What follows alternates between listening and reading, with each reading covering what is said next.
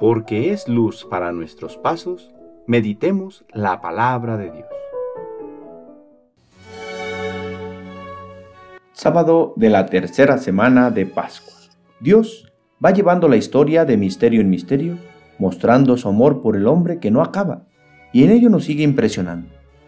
En un momento en el tiempo entró en la historia del hombre, haciéndose verbo encarnado en el seno de una Virgen Madre.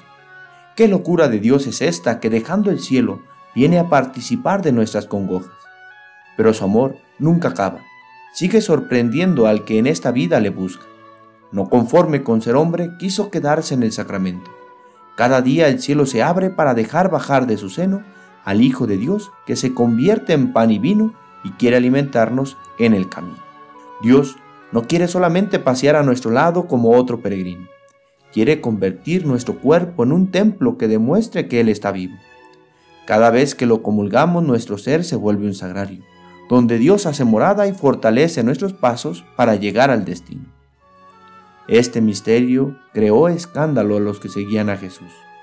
Una cosa inaudita estaban escuchando, que para tener vida tenían que comer su carne. Jesús les cuestiona claramente, ¿también ustedes quieren dejarme? A partir de ese momento algunos desistieron, no fueron capaces de vislumbrar el misterio.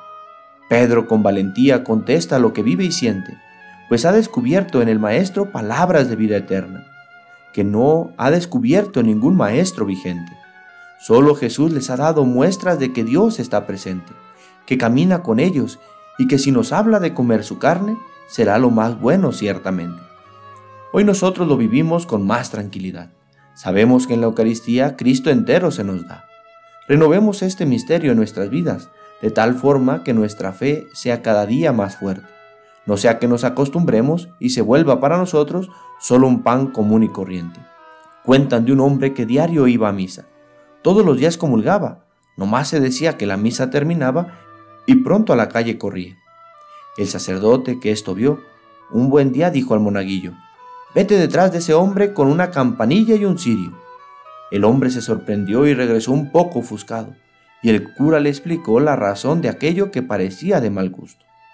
El padre le hizo saber que en cuanto comulgaba, Cristo ya iba con él, pero que salía de misa con tanta prisa que parecía no saber a quién recibió. Aquel hombre se dio cuenta que hacía mal en salir corriendo. Desde entonces, al terminar la Eucaristía, rezaba con devoción, dando gracias al Padre por darnos a su Hijo para, al comulgarlo, habitar en nuestro corazón. Pidamos a la Virgen María, primer sagrario de la historia, nos enseñe a recibir a su Hijo y ser sus portadores en nuestro día a día. El Señor esté con ustedes. La bendición de Dios Todopoderoso, Padre, Hijo y Espíritu Santo, descienda sobre ustedes y les acompañe siempre. Que tengan buen día.